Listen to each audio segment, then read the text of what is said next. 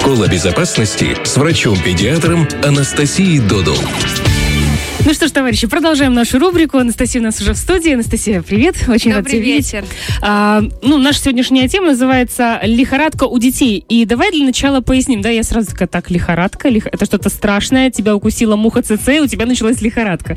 А давай по- по- к нам, обычным людям. Что это такое? Ну, лихорадка в переводе на медицинский язык – это защитно-приспособительная реакция организма, которая направлена на борьбу с внешними какими-то патогенными раздражителями. Сразу стало понятнее. Это вирусы, микробы различные. То есть, э, по сути, это тот момент, когда у человека поднимается температура, и мы уже пытаемся ее... Пытаемся, ней- да, Ее снижать. работать. Да. Э, Друзья, хочется сразу напомнить, что сегодня у вас есть возможность задать э, врачу-педиатру вопрос, касающий нашей темы. Э, 73173 это телефон э, студии прямого эфира. Есть также Viber, вы можете написать э, 779-80303. И также мы сейчас ведем прямой эфир в Инстаграм radio1.pmr. А, Там у нас есть возможность в сторис задать вопросы. А также вы можете просто в течение нашего эфира писать. Мы все это будем озвучивать. Ну что, Настя, давай начинать. Э, Что вообще, казалось бы, ну просто температура или с детьми все не так просто? Нет, с детками, да, все намного сложнее, потому что а, обычно же как считается, что нормальная температура тела это 36,6 градусов. Да. Ну вот, у детей совсем не так. Э, Серьезно? Принято, что у деток до года нормальная температура тела достигает 37,5 градусов. Так, то есть, э, когда ты случайно померил у ребенка температуру, не нужно паниковать, Нет, э, видеть, что... более того, необходимо э, правильно измерять температуру тела.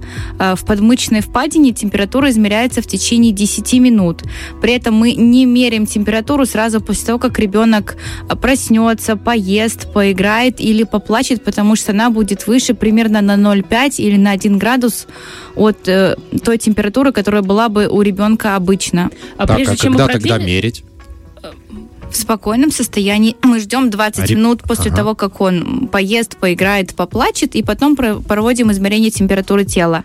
А, Не я просто понятно. я не понял, у ребенка бывает спокойное состояние? Ну, то бывает, есть поест, конечно. поиграет и поплачет, по-моему, это стабильное состояние ребенка. Нет, ну, ак- активности имеется в виду. Ага, понял. А, Непонятно, почему в таком возрасте у ребенка выше температура тела, чем у нас. Из-за того, что у них обмен веществ э, в разы выше, чем у взрослых, потому что это постоянно растущий э, человечек маленький, которому необходимо затрачивать э, много энергии, соответственно, и вырабатывается больше тепла, чем у взрослого человека. Ага, все, поняла. Еще момент. 10 минут измерять ребенку температуру, когда ему уже где-то там ближе года, это, мне кажется, вообще нереально. Он же у тебя э, будет пытаться... э, Поэтому, да, мы берем ребенка на руки, либо придерживаем его и ручку держим э, возле градусника для того, чтобы максимально... да, он был стабилен и находился ровно в подмышечной впадине, а не в каком-то другом месте, потому что в этом случае э, температура тела будет немножко искаженной. Более того, сейчас же есть э, современные классные контактные термометры, которые позволяют проводить измерения в течение э, 30 секунд, э, А, бесконтактные одной минуты. Да, или Ага. контактный, который мы прикладываем, допустим, к колбу ребеночка. Ага, то есть, кстати, вот здесь вот вопрос а, пришел. А, Мы до этого выкладывали в Инстаграме вопрос, вернее, окошко с вопросами вы могли написать, и до сих пор вы можете написать в течение эфира. Э, Вопрос был такой, насколько вы доверяете электронным градусникам, потому что по личному опыту э, человек говорит, э, буквально на несколько делений, как минимум, он всегда отличается от обычного градусника ртутного. Стоит ли доверять? Э, У всякого градусника есть погрешность, но мы смотрим не на цифры на градуснике, мы ориентируемся на самочувствие ребенка. Вот, э, и поэтому мы можем сбить температуру и 38, и 38,5, и 39 в случае, если э, ребенок чувствует себя нехорошо. Причем мы тут разделяем э, лихорадку на лихорадку красного типа, более благоприятную, и лихорадку белого типа, которая связана со спазмом поверхностных сосудов. Так давай, давай поподробнее, потому что пока не очень понятно. Красная лихорадка это когда ребенок активный, бегает, прыгает, пьет как обычно, но при этом у него кожа горячая на ощупь и имеет такой красноватый оттенок. Мгм, при этом мгм. руки и ноги ребенка теплые. Мгм. Вот, а при лихорадке белого типа, когда Это име- обычно, извини, красная, это до какого обычно градуса идет? она может быть и до 39, и Ага. даже выше, но это красного типа лихорадка. То есть как, как ребенок выглядит, как он себя ведет в первую очередь на это Он смотрим? Он к- э, Мгм. красненький, он горяченький, но при этом он бегает, прыгает, все как обычно. То есть это та температура, при которой ребенок практически не меняет своего поведения. Мгм. То есть вот эта вот вялость, какая-то раздражительность, они для него, э, скажем так, не так часто характерны, как для детей, у которых наблюдается белый тип лихорадки. Так, что с ней? Э, Спазм поверхностно расположенных сосудов. Ребенок вялый, сонливый, он отказывается от еды и питья. Э, При этом у него могут быть холодные конечности, у него учащенное дыхание и сердцебиение, на лбу может выступать холодный пот. Э, В этом случае э, лихорадку труднее сбить обычными жаропонижающими средствами, поэтому рекомендуется вызывать скорую медицинскую помощь для того, чтобы специалист определил э, состояние ребенка и, соответственно, уже выбрал бы правильный э, препарат или комбинацию препаратов для лечения этого состояния. Я правильно понимаю, что здесь не нужно ориентироваться также на градусы? То есть, если ребенок вот так выглядит, я думаю, все сейчас понимают, как это в реальности, э, в любом случае нужно вызывать скорую. Да, А не будет такого, что я звоню, мне говорят, слушайте, ну там температура 37, с чего вдруг скорая поедет? А, потому что это грозные признаки, которые могут э, нам сигнализировать о том, что у ребенка действительно есть серьезное заболевание, требующее осмотра педиатра, потому что лихорадка это не самостоятельное заболевание, это симптом, с причиной которого как раз-таки может разобраться только врач-педиатр. То есть вполне возможно, что это не какой-то обычный вирус, Да, это может быть э, грозный симптом болезни. например? А, Например, менингит О, какой-нибудь. там. Господи. Может быть, а, до сих пор есть, вы- выявляются менингиты? Да, или симптомы менингизма тоже опять-таки. Так, понятно. На это дело обращаем внимание очень серьезно. Что дальше? Дальше снижаем температуру тела, используем физические методы охлаждения. Это то, с чего мы начинаем. Мы ребеночка раздеваем, обязательно снимаем подгузник, потому что под подгузником создается парниковый эффект. И получается, что кожа ребенка вместо того, чтобы охлаждаться, она сама себя нагревает.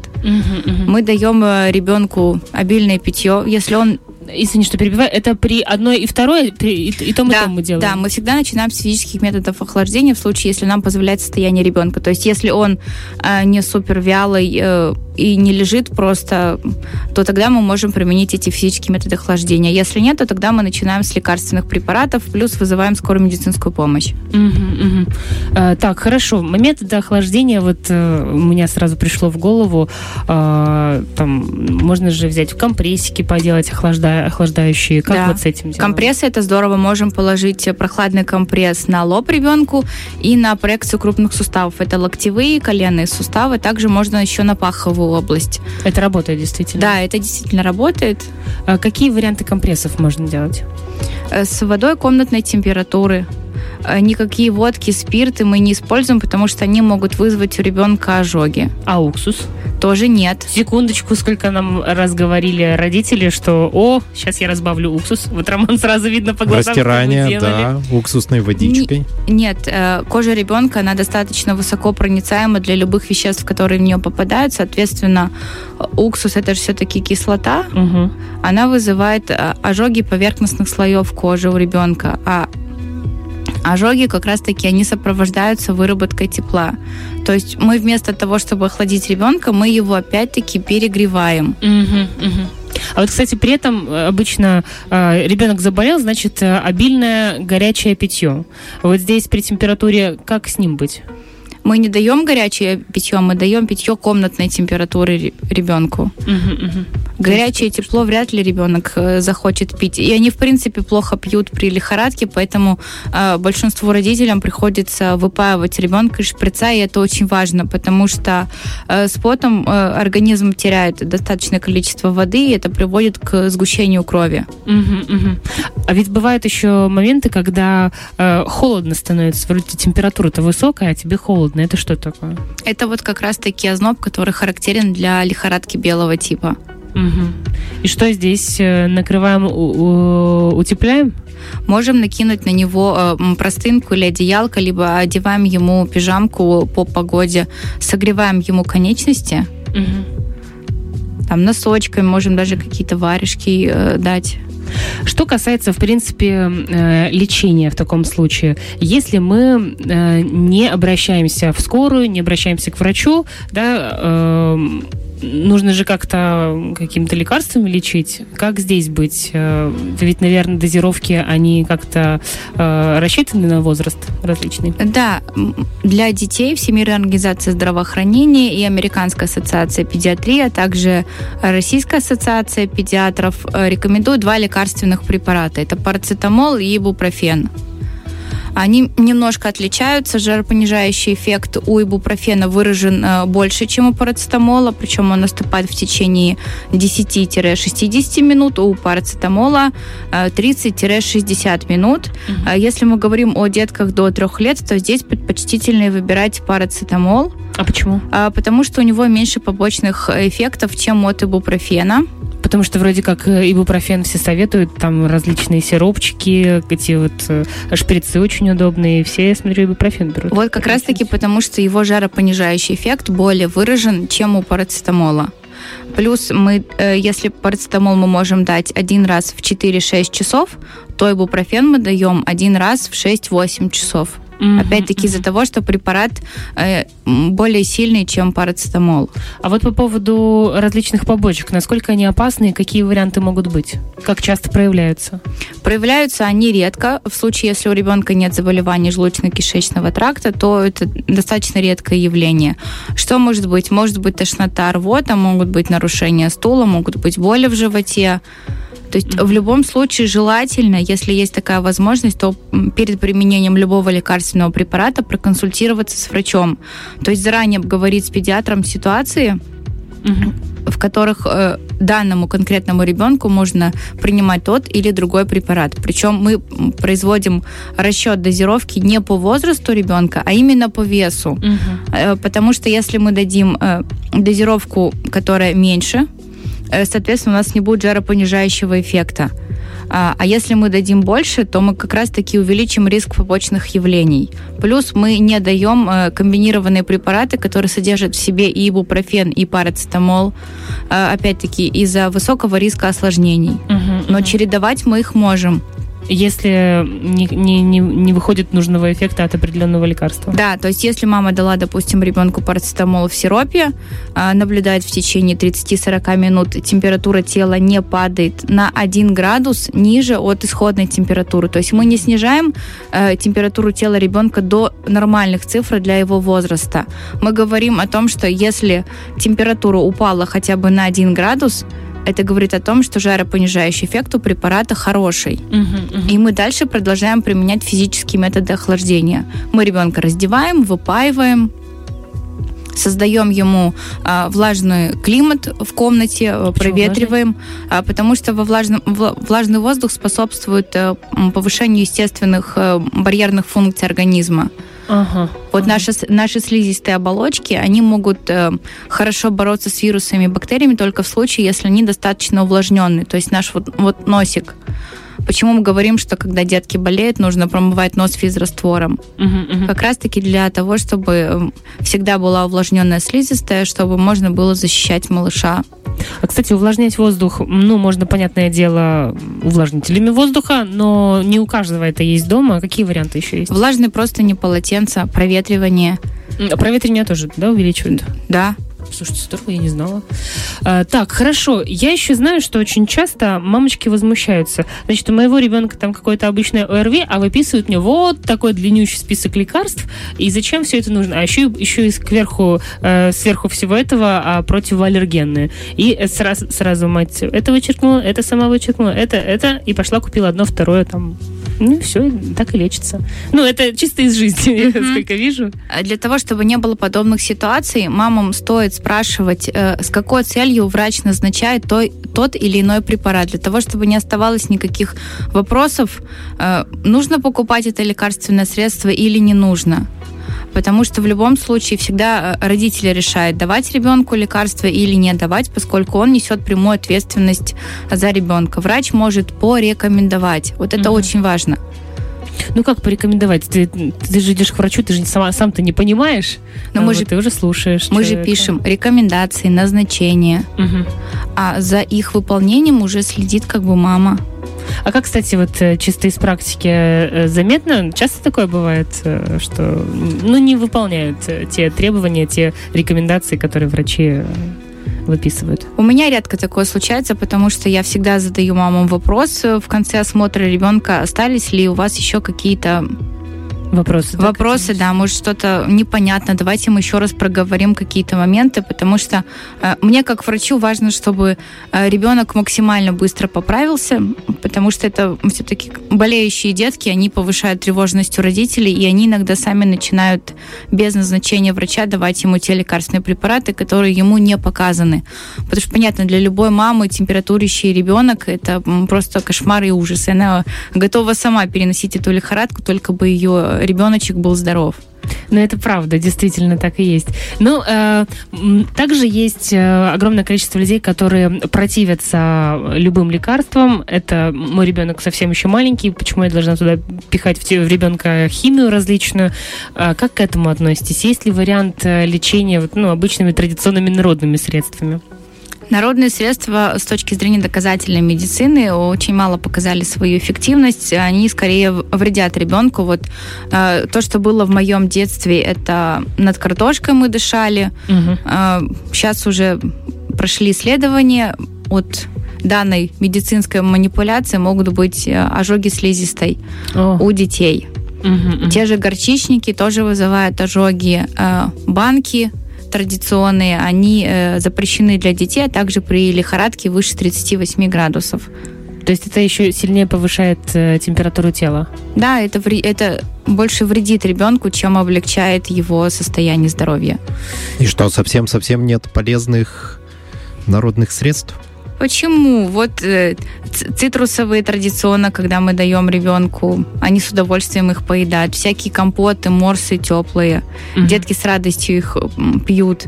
Мороженое может облегчить, Серьезно? допустим, боль, боль в горле, да. Нельзя а, этого было говорить Ассоциация сейчас. педиатров России одним, кстати, из методов облегчения боли в горле э, рекомендует давать детям обычное мороженое пломбир. Как это, как это, как это работает?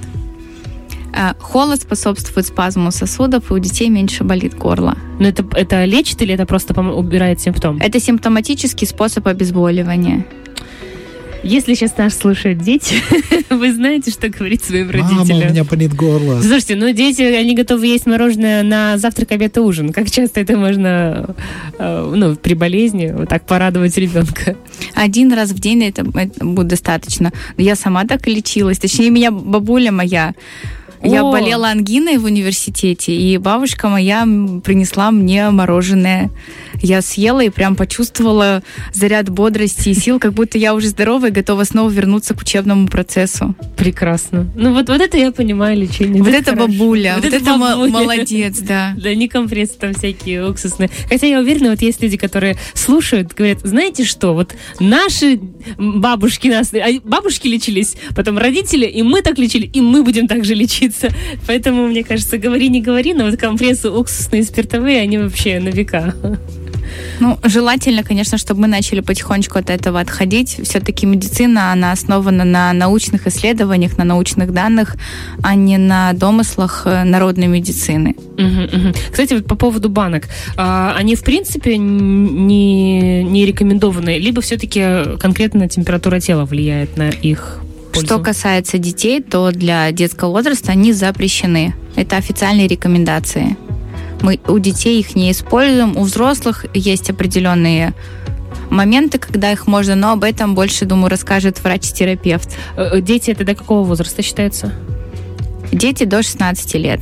Ага, блин, ну мне, помню, ставили банки. Мне тоже ставили банки, и я очень не любила эту процедуру. Ужасно, ужасно не любила. Я э, очень боялась, и, э, значит, мама ставит банки, а сестра мне очень громко вслух читает сказку, мою любимую, и только таким образом я это выдерживала такие вещи. Ну вот хорошо, что сейчас уже изобрели, да, и парацетамол, и ибупрофен в, в классной доступной форме, либо свечи, либо сиропы, которые дети с удовольствием пьют. Угу, угу. И, кстати, вот э, есть еще что-то, какой-то момент, который хочется э, оговорить? По что делать, если разбился градусник? Как Конечно. правило, дети непоседы градусник могут просто выронить. Да, не удержал, ты там рукой махнул, и все, у тебя уже полетел. Да, они же у нас такие активные, подвижные, везде лезут. Что мы делаем? Мы открываем, проветриваем помещение. Ребенка мы... сразу выносим. Да, ребенка в другую комнату охлаждаем помещение примерно до 18 градусов. То есть полностью открываем окна, э, дабы был доступ свежего воздуха. Ртуть мы собираем скотчем, помещаем в баночку, изготавливаем раствор из воды и мыла, и звоним э, за консультацией либо в центр гигиены, угу. либо звоним в скорую медицинскую помощь, и они дальше уже координируют родителя, что делать с этой баночкой с ртутью. Так, а если баночка разбилась не на э, полу обычно, может быть, на кровати, баночка, говорю, э, градусник, градусник э, может быть, на ковре и так далее? Скотч очень хорошо к нему прилипают. По поводу просто ковра я слышала такие рекомендации, что ковер лучше вообще вынести и выбросить, потому что опасно. Ну, вначале мы же, они же подвижные. Угу. Вот, поэтому мы вначале собираем скотчем. Шарики, да? Шарики, да. А, соответственно, потом выносим уже остатки э, шариков ртути вместе с ковром и угу. в безопасном месте производим его чистку. Можно, в принципе, просто собрать э, в вакуумную какую-то, завернуть его в пакет и mm отвезти в химчистку и сообщить им о том, что вот здесь могут быть э, частички Опасно. ртути. Интересно, принимают или нет, кстати, на чистку? Должны бы, наверное. Ну, мне кажется, что да, должны были принимать, потому что это такая достаточно рядовая бытовая ситуация, и многие с ней сталкиваются. Паниковать не стоит, просто нужно все вовремя и правильно сделать. Да, да ситуация действительно частая. А, еще один момент. А, стоит ли закаливать ребенка с рождения, чтобы впоследствии не иметь вот таких вот больших проблем с частыми заболеваниями? Если стоит, то как правильно это делать с малышами совсем? Э, закаливание ребенка, да, это крутой способ повышения иммунитета, когда организм устойчив и хорошо сопротивляется различным инфекциям. Э, в первую очередь закаливание начинается с того, что мы не кутаем ребенка. Это очень важно. Мы одеваем его на один слой теплее, чем себя, в случае, если ребенок э, не двигается. Mm-hmm. Ну, то есть он лежит спокойно, там у него какие-то спокойные игры. Если мы выходим с ребенком на улицу, он будет у нас беситься где-нибудь гонять, то мы одеваем его на один слой меньше. Мы проветриваем помещение, в котором находится ребенок, то есть оптимальная температура 18-22 градуса для ребенка. Ой, это же прям холодно. Ну, это та температура, которая позволяет организму вырабатывать разные полезные вещества для того, чтобы бороться с инфекциями. А я вот как-то заходила в дом э, к знакомым, и у них там было очень жарко, очень жарко. И вот бабушки, знаю, настаивают, ну что у вас так жарко, сделайте поменьше э, котел, будет э, детям полегче. Нет.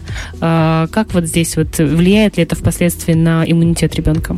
Да, я вот тот человек, которого в детстве перекутали. Э, у нас в квартире, где я выросла, было очень жарко, и сейчас малейшие перепады температур вызывают у меня разные то есть проявление э, влияет на впоследствии на здоровье именно уже взрослого человека? Да, потому что организм ребенка должен сам научиться регулировать свою температуру тела, подстраивать под температуру окружающей среды. Получается, если э, постоянно организм согревать, согревать, согревать, он начинает забывать Угу, как, угу. как же ему себя правильно вести? И уже расслабляется и работает в таком формате, да? А, да. И еще один момент. А, у нас буквально одна минутка. А, если мы говорим о закаливании не только вот по поводу одежды, да, кутать, не кутать ребенка, а вот, может быть, какие-то, не знаю, холодные, прохладные душики, что-то такое. Это Прохлад... работает? Да, постепенно снижая температуру воды, которой мы купаем ребеночка. Насколько вот руке, вот как должно быть руке, чтобы почувствовать, что да, нет, холодно. Это должно быть ребенку комфортно. А ему никогда не будет комфортно, если ты теплой водой не поливаешь. Постепенно.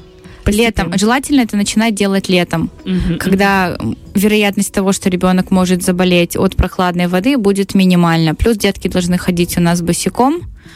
Это тоже своего рода закаливание по Песком. различным поверхностям. Угу, угу, угу. И на улице тоже можно пускать на песочек все По песочку, да, но, соответственно, не в городской местности, где много какого-то мусора, или там стекло где-то разбитое, которым ребенок может пораниться. Впрочем, о закаливании, я думаю, можно будет даже как-нибудь отдельно поговорить, потому что тема достаточно широкая и интересная. Да, на будущее это здорово. Спасибо большое. Будем заканчивать. Времени у нас практически не осталось. А, у нас сегодня в гостях была врач-педиатр медицинского центра Тирамет Анастасия Додал. Настя, спасибо большое. Берегите себя и своих детей. Вечерний дозор.